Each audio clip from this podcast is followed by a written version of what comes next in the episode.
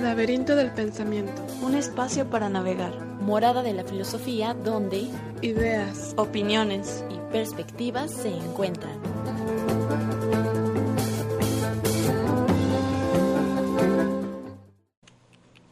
Bienvenidos al Laberinto del Pensamiento, un espacio para navegar. El día de hoy estamos aquí, Cintia Santana. Y Yasmín Vargas. Agradecemos a Jacobo Monraz por apoyarnos en los controles, a Amate Editorial y a la Rueda Cartonera por hacer posible este programa.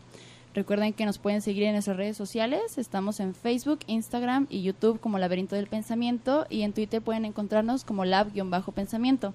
Ya está la transmisión en vivo a través de Facebook para que vengan aquí a comentar este, sobre el tema que vamos a abordar en algunos eh, minutos más.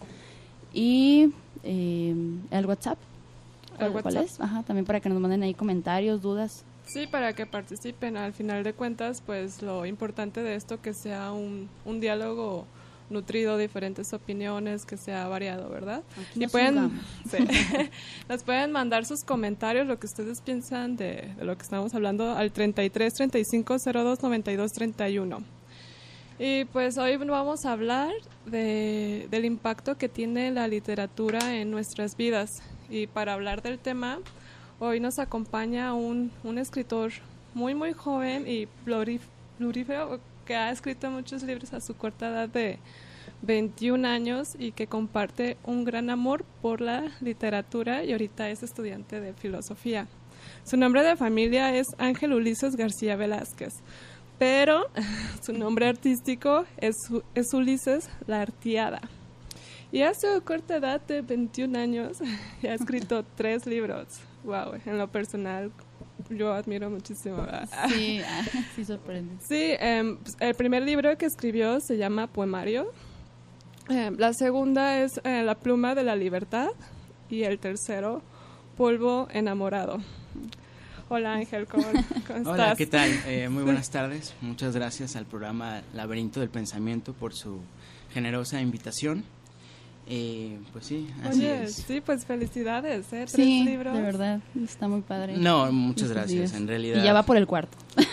Sí, sí, sí, está en proceso. Oye, pues platícanos, ¿qué, qué es lo que te motivó a, a escribir desde un inicio? ¿Cómo te descubriste como escritor? Y lector. Claro, bueno. Lector, eh, ¿verdad? También, sí, principalmente. Es muy extraño que mm, primero se descubra uno como escritor sin antes descubrirse como lector. Claro. Eh, normalmente eh, las letras llegan a través de las lecturas y no del- de los ejercicios de escritura, ¿sí? en papel o, o en máquina. Pues bueno, eh, yo tuve dos, dos periodos en los que tuve con, mi primer contacto con las letras. El primero eh, se remonta a mi infancia. Yo creo que estaba empezando la primaria y, y, pues bueno, había había muy pocos libros tanto en mi vida como en mi escuela. No es no es muy común que en las escuelas de, Uh, Sí, piedra de educación una biblioteca. escuelas. básica. No, hay que decirlo sin, sin ningún temor, porque pues no, no es nada malo, al contrario, todos los beneficios que trae la literatura, ya hablaremos por cierto al respecto, eh, impactan positivamente al- a la formación eh, de las personas. Pero bueno, decía yo que en la infancia tuve mi primer contacto con algunos libros, eh, cuentos sobre todo, recuerdo algunos títulos como eh, Los cuentos de la selva de Horacio Quiroga, eh, Robin Hood, Belleza Negra, Colmillo Blanco, Peter Pan, entre otros que, que por ahí no, no logro rescatar. Pero bueno, en ese primer periodo no, no fue suficiente el encuentro que, que tuve con las letras porque no me atraparon. ¿sí? Era más bien una lectura por obligación. En trabajos de la escuela, de lectura de comprensión y, y- y- y lecturas que se hacían en la materia de, de español. Pero bueno, yo no había enganchado con las letras, yo no sabía todo lo que podía encontrar si en encontrar esa ellas. conexión todavía. Así es. Eso ocurrió años más tarde. Todavía en la adolescencia, pues no, ausencia, ausencia de libros. Eh, hasta a principios de la preparatoria eh, es cuando me reencuentro con, con las letras. Eh, tres títulos fundamentalmente ayudaron a que ahora sí conectara de lleno con, con la literatura. El viejo y el mar de Ernest Hemingway, Seda de Alessandro eh, Baricho, autor italiano, y La Odisea de Homero, ¿sí? que fue en ese libro donde yo encontré este apellido de Laertiada que pertenece al, a la familia de Odiseo. Su padre Laertes y en consecuencia el patronímico que se toma el, apellido del nombre del padre, Laertiada. Entonces era Odiseo Laertiada y pues bueno, dado que mi nombre es Ulises, la, la castellanización de Odiseo, pues digo, bueno, ya hay algo en común, el nombre, pues ahora el apellido. Y fue el primer héroe de la literatura que encontré, Odiseo. Ya. Entonces de ahí viene el nombre. Y pues tenía yo 16, 17 años cuando comencé a leer más literatura, novelas cortas, después novelas largas eh, y, cuentos. Fueron los primeros dos géneros literarios que leí. Posteriormente vinieron eh, los ensayos, eh, obras de teatro y poesía.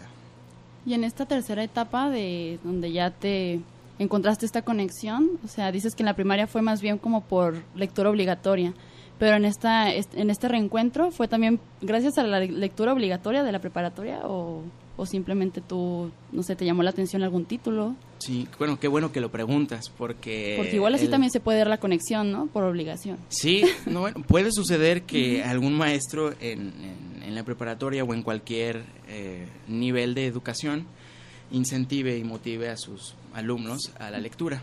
No fue el caso conmigo, en realidad. Eh, si yo volví a conectar con, las letras, ahora sí de manera definitiva, espero, que creo que sí, eh, fue por, por mi hermano, mi hermano mayor, llamado Asael, fue quien me introdujo en el camino de, de la lectura y de la literatura. Mm. Entonces, ya pues no fue gracias a la escuela meramente. Claro, eh, si bien estudiaba por un lado la preparatoria, por otro lado yo tenía esta, pues digamos que educación informal, eh, autodidacta, que, que, a veces, dependiendo de, de, la materia que se estudia, puede resultar un tanto más eh, benéfico y, y, completo, porque en la escuela, pues, al menos hasta, hasta nivel media superior, pues eh, son muchas las disciplinas que, se estudian, ya no hay una especialización. Así es. Entonces, bueno, encontrar desde la primaria, incluso antes, una vocación por algo en específico, pues sí hace que, que conozcas más sobre, sobre determinada disciplina. Sí, a mí me sorprendió eh, saber de tu caso que a, a, la edad de 21 años, pues ya tres libros, un amor a la lectura, súper intenso porque pues al menos aquí en México que, que digas, bueno, la lectura es un hábito frecuente que encuentras entre las personas, pues no, es principalmente raro encontrar a personas que, que, tengan el hábito de la lectura. Bueno, eso ya nos remite que, como tú dijiste, ¿no? Eh, estabas en la primaria y no había, no, no había libros, o sea, se supone que vas a esta a, la escuela, nutrirte de información, bla, bla, y no hay libros, pues bueno, a lo mejor habría que voltear ahí, entender esta falta de un buen hábito, ¿no? Que ahorita hablaremos de los beneficios que es la lectura, pero pues qué, qué padre. Nos gustaría un poco que nos platicaras brevemente de qué trata cada una de, tus obras, tus libros. Claro que sí. Para que la gente sepa. Sí, sí, sí, muy bien. Pues bueno. Eh, a ver, ¿cuál es el primero? Eh, primero fue poemario poemario. Aquí los que los que nos están viendo por la transmisión en vivo en Facebook, estamos mostrándolos para que vean las portadas y de hecho eh, vamos a estar regalando alguno de, estos libros para que se queden en el programa y más adelante decimos los ganadores. Muy bien, ah, pues bueno, Poemario eh, fue un libro que, que escribí el año pasado, a mediados del 2018. Eh, es un libro de poesía, el título pues explicita mucho el género poemario, pues un compendio de, de poemas. Pues bueno, en realidad los primeros poemas que escribí y que se recopilan en ese libro, eh, justamente hablando de, de, la escuela, los escribí cuando finalizaba la, la preparatoria. Eh, ya tenía una vocación eh, descubierta, que eran las letras, y pues bueno, así así es este proceso. Al menos yo no conozco ningún escritor que antes no haya sido un lector. Sí, de hecho, ahorita que comentas eso, eh, no, me es difícil eh, pensar que sea posible que te pongas a escribir sin tener el hábito de la lectura. Digo, pues, ¿cómo, es posible que... bueno, porque la, lectura tú aprendes, un, eh, se te reafirman las estructuras de la gramática, conoces diferentes estilos, te nutre de ideas para reflexionar, te despierta inquietudes. Digo, wow, no, no conozco la otra vía, ¿cómo, cómo, cómo sucedería? Sí, sí, sí, así es. Bueno, es como el, el ejemplo típico de pues no puedes llevar a la práctica aquello que no tienes bien conocido en la, en la, teoría, ¿no? Técnico se le ve así. Claro. Entonces, pues bueno, eh, comencé a leer mucha poesía mexicana y mucha poesía latinoamericana, pero también europea. Eh, los poetas que más han influido en, en mi trabajo poético, pues han sido desde Netzahualcoyotl, pasando por Sor Juan Inés de la Cruz y más eh, contemporáneos como Jaime Sabines y Amado Nervo. Entonces, pues bueno, eh, por ahí ya eh, encuentro algún, alguna atracción por la poesía y bueno, primero me, me maravillaron esos poemas de esos autores y luego yo decidí hacer los míos. Claro, los primeros pues seguramente carecieron de, de, mucha habilidad o de, mucha destreza. pero claro, o sea, e, es un salto al vacío, ¿no? Primero, primero lees y después te atreves a, escribir, a, hacer algo propio. Pero no, fíjate, si a ti te nació al revés, o sea, a mí le diría, pues que eso me suena como a una habilidad innata, o sea... No sé, que a lo mejor ya traías de familia Bueno, bueno, en mi familia... No sé. Ajá, eso es lo que te iba a preguntar. No hay, no hay escritores. ¿no? Bueno, mi hermano sí, sí escribe más bien canciones, sí, él es compositor musical y también eh, es músico. Pero así eh, familiares escritores que se dedican de tiempo completo y de lleno a cultivar los géneros de la literatura, no. no, no, no. Fíjate, porque cuando supe de ti, de inmediato yo me imaginé, dije, no, a lo mejor... Una familia muy artística. sus padres pues son escritores y desde muy chiquito lo acercaron a, a, los textos o veía a sus papás leyendo y él lo tomó como un hábito de vida normalizado. como que es el núcleo que te imaginas. estoy viendo tu familia, una familia de escritores y cómo eh, a, la, tan chica tú Ah, ya tienes esta gran pasión por la lectura y tres libros. Sí, bueno, a mí me hubiera gustado que fuera así, pero Ojalá. Claro, ¿no? Habría sido lo ideal. Pero ese núcleo van haciendo contigo ahora. Pero bueno, eh, se dio como quizá tuvo que darse. Fue tu hermano. Tu hermano, a lo que me cuentas, tuvo una participación muy importante, para que tú te fueras por este camino. ¿eh? Exacto, literalmente fue él quien me acercó los libros, me los dio. Eh, primero me dio el, Viejo y el Mar, después otros títulos, yo los fui leyendo, no sé, como que él creyó que me hacía falta leer, y claro, pues o sea, es muy, es muy prudente cuando, eh, además de prudente, es muy, em, digamos, eh, generoso. Pues eh, cuando ves que una persona que te importa, quizá necesita de algo y bueno, a lo mejor yo necesitaba de más lecturas. No sé qué vio allí mi hermano que... Vio como un huequito y dijo como que le hace falta leer. ¿a, la qué edad pasó eso? Eso fue a los 16, eh, años, sí. Mm. Y fíjate, a los 20 escribió su primer libro. cuatro años le bastaron. Después... Sí, cuatro años de lectura. Sí, claro. Yo ya llevo ocho ninguna. Ya llevo... y yo pues con la tesis, ¿sabes? Ah, bueno, sí, es obligatorio, ¿verdad? bueno, sí, entonces, uh, sí, decía yo, eh, poemario. Em, bueno, los primeros poemas los escribo eh, al término de la preparatoria y los demás son 112 poemas los que alberga poemario. De esos, esos, de esos 112, 12 quizá ya los había escrito en años anteriores pero estos 100, la, la, gran mayoría los escribí en, si mal no recuerdo, en los meses de junio y julio del año pasado. Y bueno, ¿cuál es el tema central de Poemario?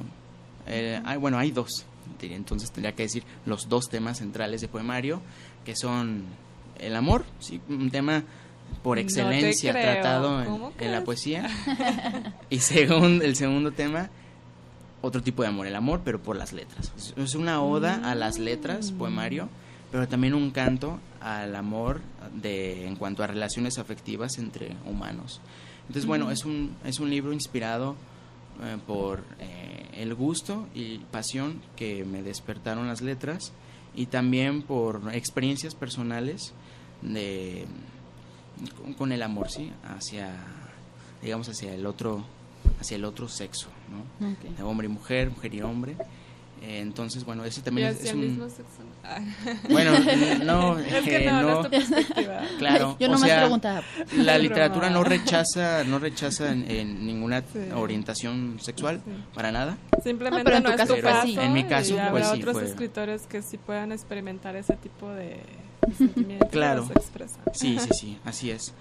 Entonces, bueno, en, en poemario sí invita mucho a que el- sus lectores eh, mm, reconozcan que en las letras hay un valor muy especial, no solamente mm, en términos de, de comunicación y, y de expresión, de, de saber eh, decir lo que se quiere decir de la manera más, eh, más adecuada, si- sin, sin dejar eh, la posibilidad de otras interpretaciones que no sean las buscadas. Y la otra es que por medio de la poesía es que podemos hablar de una mejor manera sobre los sentimientos y las emociones. Porque si bien es cierto que la poesía puede hablar de lo que sea, de ideas, de acontecimientos, eh, de imaginaciones, sobre todo yo pienso que la poesía fue hecha para expresar los, las emociones. Entonces, bueno, es, un, es una exaltación a, a todas las emociones, pero en especial al, al enamoramiento hacia otra persona. Ya. Después vino la, La, la pluma, de la libertad. libertad. Ujú. Sí. Se escucha padre. Sí, bueno, Está padre el eh, es un título que no salió de manera azarosa, no. Eh, lo elegí precisamente así. ¿Qué es lo que me ha dado a mí? Pues bueno, no hay una libertad así como absoluta, ¿no? Pero sí puede haber algunas, algún acercamiento a, a aquella, aquella idea que tenemos sobre libertad. La, la, la no coacción, la no restricción, la no limitación en todos los sentidos. Pues bueno, Eso me suena a un anarquismo. pues bueno, tiene algo que es ver. como desde una pero- perspectiva algo anarquista, como el no regulaciones, eh, no coacciones, como dejar ser. Sí. Dejar Simplemente ser como libertad, 100%. ¿no? Ajá. una concepción personal Ajá, que tengo acerca de libertad, también, claro. sí. O sea, no puede haber una concepción objetiva de la libertad porque, Ay. pues, eh, no se piensa, bueno, esto ya es un poco más Sí. filosófico. Yo, bueno. No, no, no se, pi- no se es piensa. debatible, pero a ver. ah. Claro. No se piensa a partir de la, de la objetividad, no, pues se piensa siempre a partir de una subjetividad, ¿no? Sí. Entonces, Pero, eh, ya te desvié. Seguí diciendo que es sobre la libertad. Claro, tiene mucho que ver con, con el tema. La pluma de la libertad. Bueno, eh, la pluma literalmente el instrumento del escritor le permite hacer lo que quiera con ella, ¿sí? Puede eh, trabajar con elementos de la realidad o elementos ficticios o mezclarlos, ¿sí? Como lo haría esta corriente del realismo mágico, que, que mezclaría elementos reales con elementos de la ficción. Pues bueno, la pluma de la libertad entonces eh, sería como una metáfora de eh, el escritor puede mediante su pluma hacer lo que quiera, hacer y deshacer. Muy padre. Y Entonces, el bueno. tercero, polvo enamorado. Ah, bueno, bueno, antes de pasar al tercero, hay algo que quedó sin explicarse de La pluma de la libertad. Es una novela autobiográfica. En ella cuento mis experiencias como lector y mis, eh, digamos que mis primeros pasos como escritor. Eh, eso por un lado, tiene varios argumentos este libro. El argumento de mi historia como lector y escritor y varias aventuras con diversos héroes de la literatura universal. En el libro aparecen El Principito, eh, Bilbo Baggins, eh, Odiseo, Los Tres Mosqueteros, bueno, un- muchísimos personajes de, la literatura universal con los que tengo ya bien eh, aventuras o eh, diálogos, ¿sí? Qué padre. Sí pasa, ¿eh? O, sea, yo, te- yo puedo entender que de la lectura que tuviste de estos autores, tú mismo, ¿no? Eh, no, sé, tú- no sé, ¿tuviste un deseo de hablar con ellos? O Sí, sí, claro. Bueno, de entablar diálogo. Como el poder contestarles, ¿verdad? ¿no? A Ah, través de, de esta obra. Claro, y, eh, e interrogarles por, por esta, no precisamente sobre la libertad, sino el mundo en el que ellos se desarrollaron, o más bien que, los, que sus autores los, los desarrollaron y los pusieron en un cierto contexto eh, y los pusieron a actuar. ¿sí? Entonces, bueno, que los yo... hizo escribir tal cosa. ¿no? Claro, sí, entonces, pues bueno, es una experiencia muy especial que tuve. Ya sé, a veces explico en los capítulos que se trataron de sueños, pero en otros no digo que fueron sueños. O sea, fueron Eso se sugiere de al lector. Es una libre interpretación del lector A la si fueron realmente lector. sueños o no. Mm, Ya, ok. Le, le das la libertad al lector de que, Claro, la de libre que piense interpretación. lo que quiera. Ah, Muy bien. Mm. Y bueno, el más reciente se llama Polvo enamorado. Es otro libro de poesía. Es mi segundo poemario. Tiene ese título, no sé si seguramente ustedes ya habrán eh, pensado algo al respecto. Es un título que tomo de uno de los sonetos más famosos de Francisco de Quevedo, titulado Amor constante más allá de la muerte. Mm, es un poema que, bueno, puedo recitarlo rápidamente. sí, no es largo. Bien, dice así el soneto. Cerrar podrá mis ojos la postrera sombra que me llevara el blanco día, y podrá desatar esta alma mía, ora su afán ansioso lisonjera, mas no des otra parte en la ribera, quedará la memoria en donde ardía. Eh, alma a quien todo un dios prisiona. Nadar sabe mi llama el agua fría y perder respeto a ley severa. Alma a quien todo un dios prisión ha sido. Venas que humor a tanto fuego han dado. Médulas que han gloriosamente ardido. Su cuerpo dejará no su cuidado. Serán ceniza, mas tendrá sentido. Polvo serán, mas polvo enamorado. Ok. Bueno, la idea que sugiere este soneto de Quevedo, pues es la trascendencia del amor. ¿sí? Así O es. sea, puede morir, puede convertirse en polvo, pero claro, es muy, es muy poético, es muy romántica la idea. Pero, Pero bueno, ese es el sentido que tiene el- la poesía también. Ah, eh, am, digamos que dotar a la realidad de un romanticismo que a veces no lo tiene. ¿sí? No lo tiene por, por estar bastante racionalizada, por estar bastante... eh, Como muy digamos, riguroso, ¿no? Sí, claro, muy apegada a, a lo que dicen las ciencias, que bueno, pues nos- estamos viviendo tiempos en los que las ciencias tienen la primera y la última palabra. ¿sí? Sí. Entonces, bueno, no- no- Sí. otras disciplinas como la literatura y la filosofía levantarán la mano para, para participar también. Y bueno, Polvo Enamorado entonces es un libro dedicado a, una persona en especial que, que también que quiero mucho y estimo. Y es un libro dedicado especialmente para, para esa persona que no vive en este país, vive eh, en, otro, en otro país. Y e- es una situación difícil, ¿no? Eh, Polvo Enamorado desde la poesía aborda eh, el tema de amor a la distancia. ¿Cómo hacer que sobreviva eso? La trascendencia totalmente. Ah, Sí, Tenemos pues aquí algunos saluditos de Yasmín Velasco. Dice, hola maestro. y también Verónica Becerra Flores. Creo que son tus alumnas aquí en la transmisión en vivo. Ah, un saludo a todos ellos. Gracias. Pues eh, vamos a la primera pausa musical. Y recuerden que estamos regalando eh, los libros de poemario y polvo... y la pluma de la libertad. La pluma de la libertad, perdón. Eh, para quienes estén interesados, pueden anotarse aquí en la transmisión en vivo a través de Facebook. Estamos como Laberinto del Pensamiento. Ponen su nombre completo y ya están participando. Y también en la publicación que estamos a punto de subir de los libros. Y pues ya, enseguida regresamos. ¿Qué tal? Ya estamos de regreso aquí en Laberinto del Pensamiento con nuestro invitado Ulises Laertiada, hablando sobre, sobre su obra. Eh, él ya tiene tres libros, va para el cuarto, algunos poemarios, algunos de, na- de narrativa. Y eh, bueno, acabamos de escuchar Sweater Weather de The Neighborhood, para si a, si a alguien le gustó la, la canción. Está muy padre. Y bueno, eh, el tema de hoy es com- qué, ¿Qué ay, impacto? qué impactos causa la literatura en nuestra vida cotidiana. ¿Tú qué dirías, Ulises? Bueno, ¿Cómo ha sido eh, tu experiencia?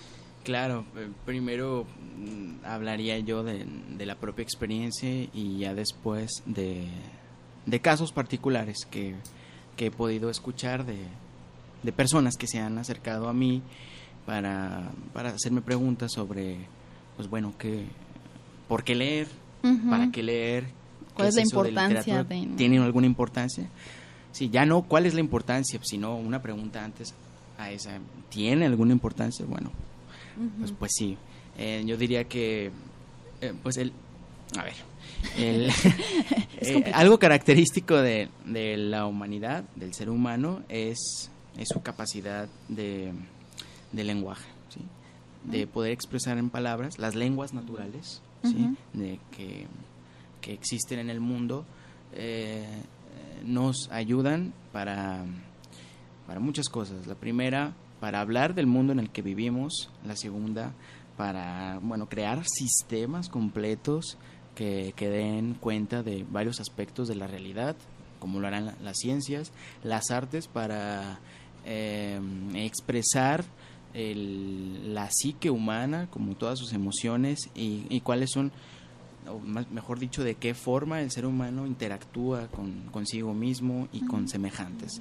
Esto, bueno, la literatura lo, lo registra en, en la labor de, de todos los autores a lo largo del tiempo.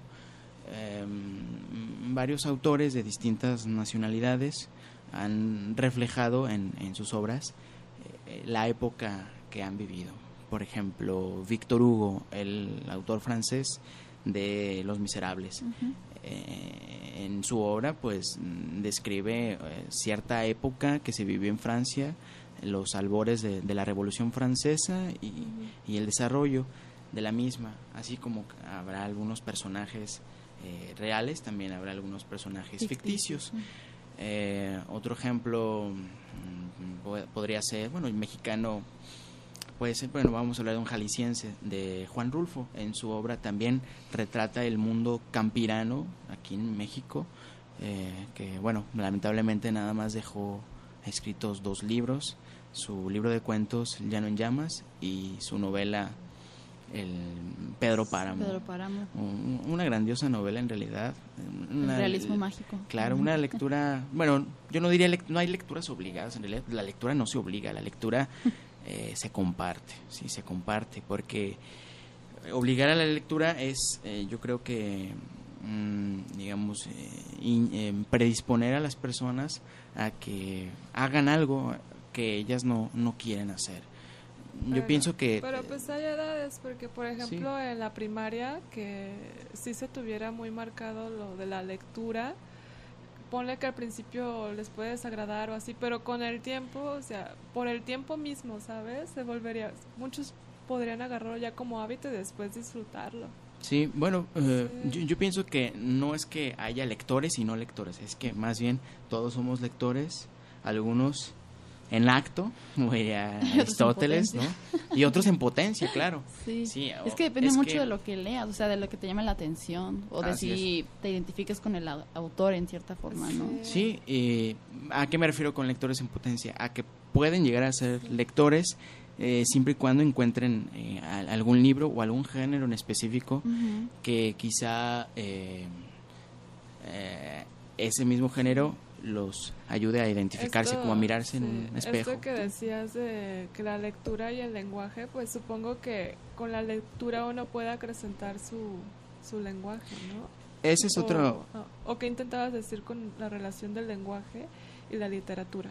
eh, bueno, eh, eh, me refería más bien a que eh, ot- otro de los beneficios de la, de, la, de la literatura y de la lectura sobre literatura. Literatura es un término muy amplio.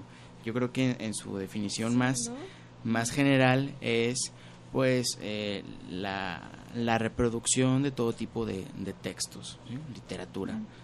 Eh. hace referencia a letras, todo lo que tenga que ver con letras, pues es literatura, sí, hay, hay literatura filosófica, hay literatura de, de las ciencias, hay literatura. Lo que pasa es que, pues como hay una concepción de la literatura que es más bien re- todo aquello que tenga que ver con creación literaria, eh, eso hace que también, pues, algunos piensan que literatura es nada más un, eh, creación literaria. Y no, literatura tiene que ver con toda la producción de, de textos. De letras. Sí, de letras, claro. Eh, aunque bueno, escritura no, no tendría que ver nada más con, con las letras, también con la escritura de símbolos, ¿no? que bueno, eso- de eso se encargará de estudiarlo la lingüística. Sí. Pero bueno, de literatura.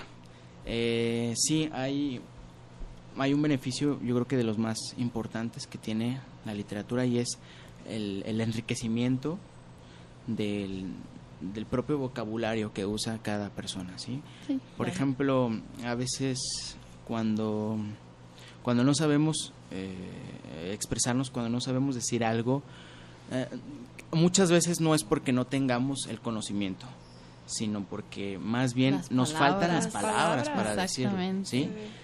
Y, al- y, y me refiero quizá ya a cosas más simples, por ejemplo, a cosas que tengan que ver con nuestra propia vida. Recordar algún evento del pasado y no saber relatarlo, pues claro, eso habla de una carencia de, de De lectura. vocabulario, de claro, lectura. que se obtiene, bueno, de diferentes maneras. A través de la lectura, a través de la conversación Sí, la, la conversación. y, y de la escritura. Sí, yo creo que la escritura vendría después de la lectura y, y de la conversación. Es un trabajo más introspectivo, más solitario. Yo creo que también por eso hay pocos escritores, porque pues es como una tarea solitaria. Decía el escritor mexicano Carlos Fuentes que pues los libros no se escriben en comité, ¿sí? O sea, eh, en medio de mucha gente. No, no, pues requiere de un espacio solitario, ¿sí? Un ensimismamiento del lector con sus ideas y plasmarlas en la hoja. O bueno, ahora que son otros tiempos, no tanto en la hoja, sino en la computadora, ¿no? Pero en los dos formatos Sí. se puede. Sí, fíjate que entre me encanta la, la lectura porque creo que nos puede dar a una sociedad, a una persona beneficios increíbles que viene desde ampliar el entendimiento de la realidad. O sea, si uno no- se pone a reflexionar de que nosotros trazamos nuestra vida, nos guiamos a través de nuestro en- entendimiento de cómo entendemos la realidad y la lectura es un, es un buen medio para ampliar nuestras ideas, nuestra forma de entender, como por ejemplo ahorita de la libertad, ¿no? Yo, yo puedo traer mi, mi concepto de libertad por mi educación, porque en mi contexto me enseñaron que la libertad es esto. Y pues bueno, no puedo viajar, ¿verdad? No puedo ir a Alemania, no puedo ir a China, como para relacionarme con gente que con los que confronte mi entendimiento de libertad. Pues es un libro que puedes comprar en la, en la esquina, en, inmediato, en internet, rápido. Ahí tienes acceso a nociones de, de tus ideas diferentes y es el, el buen espacio para confrontarlas y es lo- Sí. lo bellísimo. Sí, sí, así es. Eh, yo creo que todas las lenguas en general, pues son, son vasos comunicantes. Eh, Es el puente mediante el cual un hablante puede entenderse con otro hablante en un, La en un código muy, muy especial, sí, de letras de cierta, de cierta, un alfabeto específico de- que pertenezca a cierta lengua y entenderse entre ellos mismos, sí. Ah, o, bueno, otra, otro beneficio que, que podría pensarse de la literatura es eh, el, el valor de la empatía. ¿sí? ¿A qué me refiero? Pues bueno, básicamente a ponerse en el lugar de los otros. ¿sí? A veces cuando uno no es lector eh, tiende a ser muy egoísta, a pensar sobre sí mismo, su propia vida, porque no tiene elementos mm, de contraste, no puede contrastar su vida. Hace- eh, se me ocurre así una idea como tratar de entenderte de, por ejemplo, cuando nosotros nos, nos acercamos a un libro, estamos leyendo la vida de alguien más, nos obliga como a dejar de pensar nuestros propios sería intereses, pues está difícil porque desde que escoges un libro es porque te interesa, ¿no? Sí. Pero Sí, así es. Eh, el, el abrir un libro y leerlo, sobre todo si se, si se trata de, de, de una biografía o, o- o de alguna historia que, involucra a muchos persona, personajes. ¿no? Bueno, las voces eh, de la narración tienen mucho que ver con qué, qué tan, qué tanto acercamiento tienes con, con el libro. Si hay un libro narrado en primera persona, pues bueno, eh, vas a identificarte más con las emociones y los pensamientos del, del propio narrador. Si es un libro narrado en tercera persona, pues vas a los hechos, siempre y cuando el autor no, no deje allí ver al- alguna, alguna parte de su, de su subjetividad. Pero bueno, la idea central es que mm, la literatura también ofrece la posibilidad de eh, pensar en los otros, pensar en, en la- en las vidas que tienen los demás y en los otros acontecimientos que ciertamente también nos pueden suceder en algún momento. Así es. Sí, yo creo que eso te lleva, como dicen, ¿no? O sea, mejor tú lees un libro de un- alguna historia, una novela, y lo ves desde tu punto de vista, ¿no? Como, ay, pues yo hubiera hecho esto, o inclusive cuando te cuentan una historia, algún amigo, al- alguien que tú conoces, ay, es que, no sé, iba en la calle y hice tal cosa, ¿no? Ah, yo hubiera hecho, lo, lo hubiera hecho diferente, ¿no? Pero en el momento que te sucede a ti eso, bueno, una cosa es pensarlo antes de que suceda y otra cosa es en el momento que te está sucediendo. A lo mejor no reaccionas como tú habías dicho, ¿no? Entonces, el, eh, por eso mencionaba lo de primera persona, o sea, porque te hace ver como el punto de vista de, de o- del otro, pues, ¿no? Que no muchas sí como veces... estando en su cabeza, ¿no? Como Exactamente. El, que escribe se lo relata a sí mismo, es como estar dentro de su cerebrito. Sí, sí, sí. Eso está muy padre. Y cuando son varios personajes que ambos te cuentan en primera persona, eso también ayuda bastante. Sí, sí, sí, muy bien. Eh, ver. bueno, no sé. Ah, Pues- creí que vas a comentar. Bueno, ¿ya lo va- van a comentar? vamos al reto semanal. Ok. Sí, ¿De acuerdo? Vladimir. Para ver qué, qué es lo que dicen nuestros radioescuchas. En esta ocasión eh, es el número, eh, número 27 y preguntamos qué es lo primero que se te viene a la mente cuando piensas en literatura. Que obtuvimos tres respuestas. ¿Las tienes por ahí, Vladimir? A ver, Ruth Ríos Recendis. Muchas gracias, Ruth, que eres muy fiel a- al laberinto del pensamiento. a ella se le viene a la cabeza un diccionario. A Isis de Yanira Flores dice historias. Eduardo Daniel Ramírez se extendió un poquito más y él menciona, como decía Cortázar, lo fantástico proviene de lo cotidiano, por lo que la literatura es el empleo de la palabra oral y escrita para embellecer nuestra, re- nuestra realidad y hacernos recordar que somos humanos.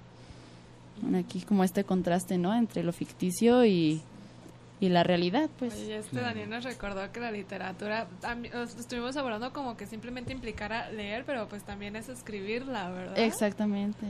Sí, son dos Pues formas de- proviene de- de alguien. acercarse a la literatura, de leerla y luego escribirla. Sí, do- dos procesos diferentes. ¿no? Sí. A veces uno podría pensar que, bueno, ya leí mucho, puedo escribir como, como los autores que leí. Pero no, en realidad piensa, empiezas desde cero. Me sucedió a mí. Pensaba que mm, tras haber leído varios libros, pues no tendría ninguna dificultad al momento de escribir, pero no. En Mm, realidad son cosas es como el trabajo de un artesano que, que puede trabajar con su, con su materia en específico. Y claro, los primeros trabajos van a salir defectuosos, incompletos, eh, por ahí, por ahí con algunos vicios. Es ¿no? prueba y error. Claro, así es, exactamente. O sea, la, es, la habilidad de escribir mm, se adquiere pues escribiendo, ¿sí? También leyendo, pero fundamentalmente eh, escribiendo, porque ese es el otro proceso, ¿no? De saber contar, saber, bueno, hay... Eso, el saber contar, yo digo que para poder contar algo primero te lo tienes que contar a ti, eso te requiere acomodar tu, tu pensamiento. ¿Es coherente lo que estoy diciendo? Sí se me entiende. Que el que mismo que, bueno, no sé, ojalá sería Sí, ideal, que el mismo sí, que claro. escribe tuviera esta coherencia, ¿no? Sí, bueno, en, en gramática pues eh, existen estos dos conceptos de, de- de sintaxis y de, de semántica, ¿no? La sintaxis pues tiene que ver con el, el orden correcto del- de las oraciones y, y la semántica con el significado, con los significados de, que arrojan la- las, las palabras. Lo que le da el sentido. ¿no? Claro, entonces, pues bueno, cuando se trata, cuando hay un, hay un buen orden sintáctico, se habla de que hay un, hay, hay, hay cohesión, hay cohesión. Y cuando se habla de un buen orden eh, semántico es que hay coherencia, es que se, tanto el- el- la, mm, ¿cómo decirlo? Sí. Tanto el plano sintáctico, sintáctico como el semántico, pues compaginan y pues a- al final de cuentas ti- tienen como resultado algo con sentido o algo entendible, más allá de si es verdad o no, pero que se entiende. Exactamente, que sea coherente, ¿no? Que la idea se entienda independientemente si estás o no de acuerdo, ¿no? Así es. Y, ay, bueno, ya casi vamos llegando al final del programa. Vamos a la segunda pausa musical, ya sé, ya, ya van para, casi falta 10 minutos. Eh, vamos a la segunda pausa musical y enseguida regresamos ya para de- decir algunas conclusiones sobre eh, la importancia de, de la lectura en la, en la cotidianidad y eh, para mencionar quiénes son los ganadores de los libros. Enseguida regresamos. Ya estamos de regreso aquí en Laberinto del Pensamiento con nuestro invitado Ulises Laertiada. Acabamos de escuchar a los Arctic Monkeys con eh, 505, muy buena rola. y bueno, mm, me gustaría pasar directamente para ver quién se ganó los libros de una vez y ya para al final dar conclusiones. ¿Sí o qué? Sí, claro. Va. Pues en esta ocasión tuvimos eh, ocho eh, personas que se apuntaron. A ver, dinos un número del 1 al 8. A ver qué se llama el poemario primero. Ok, el poemario, el 1. El 1, Ruth Resendiz. Felicidades, Ruth. Felicidades, Ruth. Eh, a ver, y el otro, que es eh, La Pluma de la Libertad. El 4. 4, Nayeli Vallarta. Muy bien, entonces felicidades a Ruth Y y, a Nayeli. Nayeli. Ajá. Pueden pasar por sus libros a la Rueda Cartonera, que está ubicada en Prisciliano Sánchez, número 615, entre Pavo y Federalismo, en un horario de 10 de la mañana a eh, 8 de la noche, y si se van domingo hasta las 6 de la tarde. Y recuerden que si no pasan por ellos dentro de dos semanas, pues se volverá a, regalar el libro en próximos programas. A ver, ahora sí, pues conclusiones sobre el tema que, que nos deja la, la- literatura en nuestras vidas. Bueno, sí, sí quisiera concluir con algo muy importante. Ah, yo quisiera exhortar a todos los radioescuchas y espectadores y en general, pues a toda la gente que, que aún no tiene este contacto con, Con la lectura. con la lectura, aprovechando que ya estamos a, a pocos días de que inicie una nueva edición de la Feria Internacional del Libro de Guadalajara. Que bueno, que se dé la, oportun- la oportunidad de sus vidas, en realidad. Que nomás no De- compren los libros, que los lean. Claro, o sea, Porque hay tanta gente, digo, wow, Sí, somos una cultura lectora. Sí, eh, no, después- no, no comprarlo solo para decorar las casas en los libreros y en las estanterías, Sí. sino también para leerlos, ¿sí? Porque, bueno, eh, lo, yo creo que lo más personal que tiene cada uno no es su vestimenta, no es la comida que consume, mm, no es, em, digamos, los bienes materiales que posee, sino precisamente eh, sus pensamientos y sus emociones, la capacidad que tienen de expresarlas. De tal manera que lo más personal, lo más íntimo que tiene cada persona son sus palabras. Y las palabras las, eh, las elegirán para ellos mismos eh, una vez que, que tengan este acercamiento y, co- y contacto directo con la literatura. Y bueno, es, es en ella donde encontramos nuestras propias voces, eh, en un sinfín de voces narrativas que, que descubrimos en, en el maravilloso mundo del- de las letras. Claro. Sí, Y- Y ahorita lo que dijiste de que las palabras es lo más importante. Yo diría que, bueno, las palabras pues es un reflejo de nuestros pensamientos, ¿no? De la forma en la que se procesan nuestros Claro. pensamientos.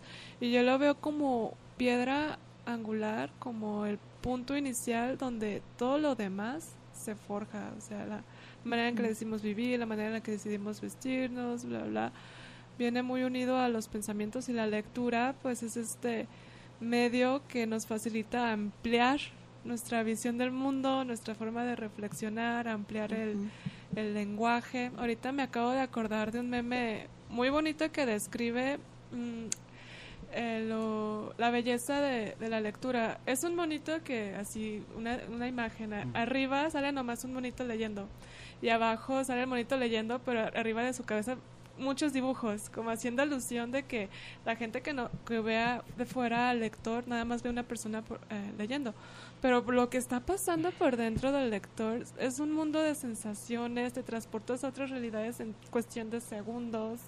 Claro. Eh, ahora sí, hasta como hobby es un hobby muy divertido, Sí, en realidad, aunque Pues- no lo crean es muy divertido. sí, sí, hay una, sí existe la máquina del tiempo y es la literatura que nos puede llevar a cualquier momento del pasado. Contextos, historias. Claro, todo. entonces- Ideas, universos. Sí, y también arrojarnos el futuro eh, mediante pues algún género en particular como o, o dos géneros en particular como la ciencia ficción y la fantasía son pioneras eh, en, en descubrir pues mundos alternos a, a los que vivimos entonces bueno eh, yo creo que la literatura es es un es la mejor invención sí lo digo así expresamente que ha tenido el ser humano es el Amor eh, incondicional, es el, totalmente. es el corazón del espíritu del- de, la El humanidad. espíritu, como tú dijiste, eh, y la, la medicina, pues del cuerpo, ¿verdad?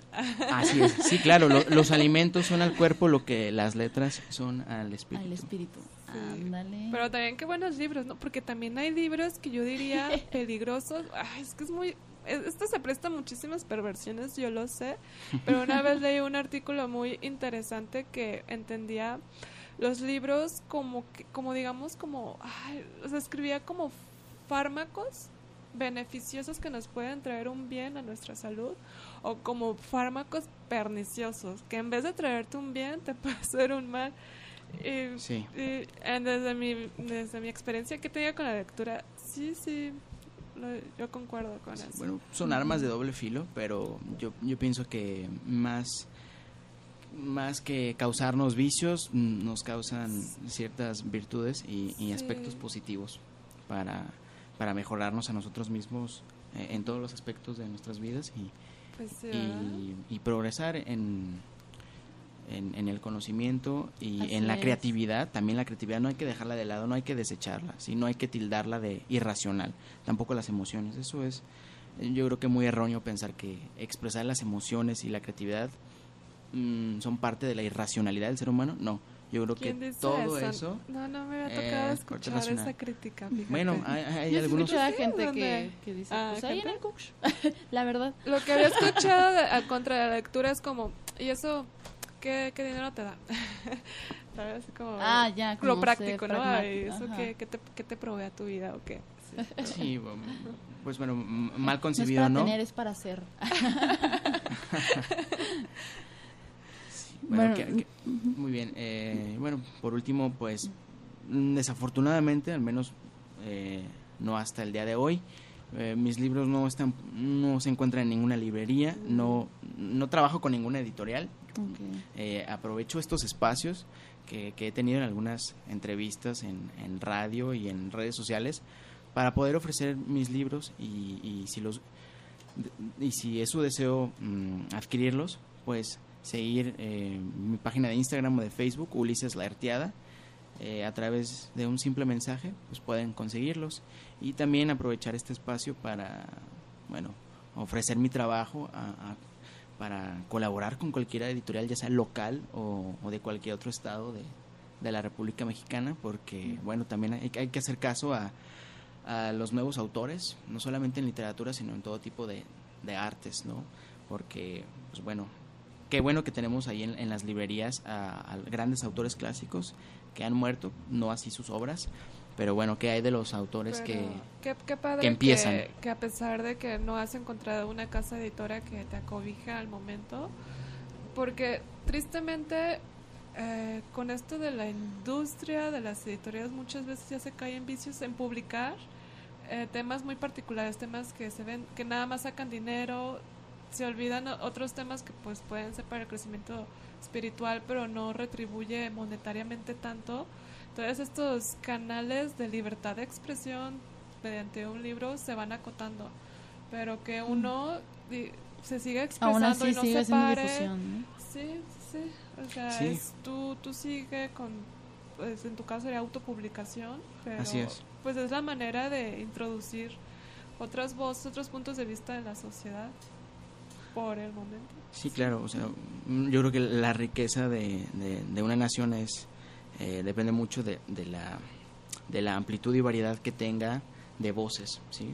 Así y de es. y de pensamientos que, que compartir. Y bueno, yo como para dar mi breve co- conclusión, eh, yo creo que como escritores también pues hay que estar conscientes de que lo que estás plasmando en, en tu libro, pues como dijiste ya, es tu pensamiento, ¿no? Entonces se, se va a exponer a muchas personas y por lo tanto va a estar eh, siendo analizado, va a estar siendo refutado, eh, puede ser debatible todo este pensamiento, pero es gracias a eso que se genera nuevo conocimiento, pues así ha sido la historia de los filósofos, ¿no? De que Kant dijo eso y que luego Heidegger le dijo no sé qué. Entonces, eh, no es... Porque yo siento que muchas personas se cierran a publicar sus libros por eso, ¿no? Porque, ay, voy a ser criticado, no sé, como que da nervios, pero pues es muy padre. está expuesto, ¿no? Exactamente. críticas. Bienvenida sea la crítica. Pero la Exactamente. crítica es bien- siempre y cuando sea constructiva, cuando no venga re- de pas- pasionales, ¿no? Sin fundamento. Visceral, visceral. visceral. Sí, Pero sí, cuando sí. te hace crecer. Sí, no, cuidado. bueno, pues ya se nos acabó el tiempo ahora sí, ya son las dos. Eh, pues muchas gracias, eh, Ulises, por, por venir, por platicarnos sobre tus obras. Y bueno, no sé si quieres comentar rápidamente sobre su- tu libro que viene. Claro que sí. Bueno, ajá. al contrario, gracias a ustedes por la invitación. Sí, eh, bueno, además de escribir poesía y de narración de, historias de aventuras, eh, yo creo que el género ma- que más cultivo de la novela es la fantasía. Entonces mi siguiente libro tiene por título Acertijos en las sombras y será el comienzo de una nueva saga fantástica. Acertijos Ya en las estoy está bien padre a punto de a punto de terminar esta nueva obra y también espero que, que puedan acercarse y, y leerla. Ujú. Ya saben que si están interesados en alguna de, en, en alguno de sus libros, pueden encontrarlo en redes sociales, en Instagram y Facebook, dijiste, Claro que sí. como Ulises ellos. Laertiada. Sí. Muy bien. Bueno, pues eh, nuevamente muchas gracias por asistir. Estuvo muy interesante la plática y se pasó muy rápido el tiempo. Y bueno, pues. ¿Algo más que decir, para el Jessias? siguiente sábado. Bueno, eh, agradecemos a Joe Monraz por apoyarnos en los controles, a Mate Editorial y a la Rueda Cartonera por hacer posible este programa. Nos pueden encontrar en las redes sociales, en Facebook, Instagram y YouTube como Laberinto del Pensamiento y en Twitter como Lab-Pensamiento. Nos despedimos, Cintia Santana. Y Yasmin Vargas. Hasta el próximo sábado. Bye. Adiós.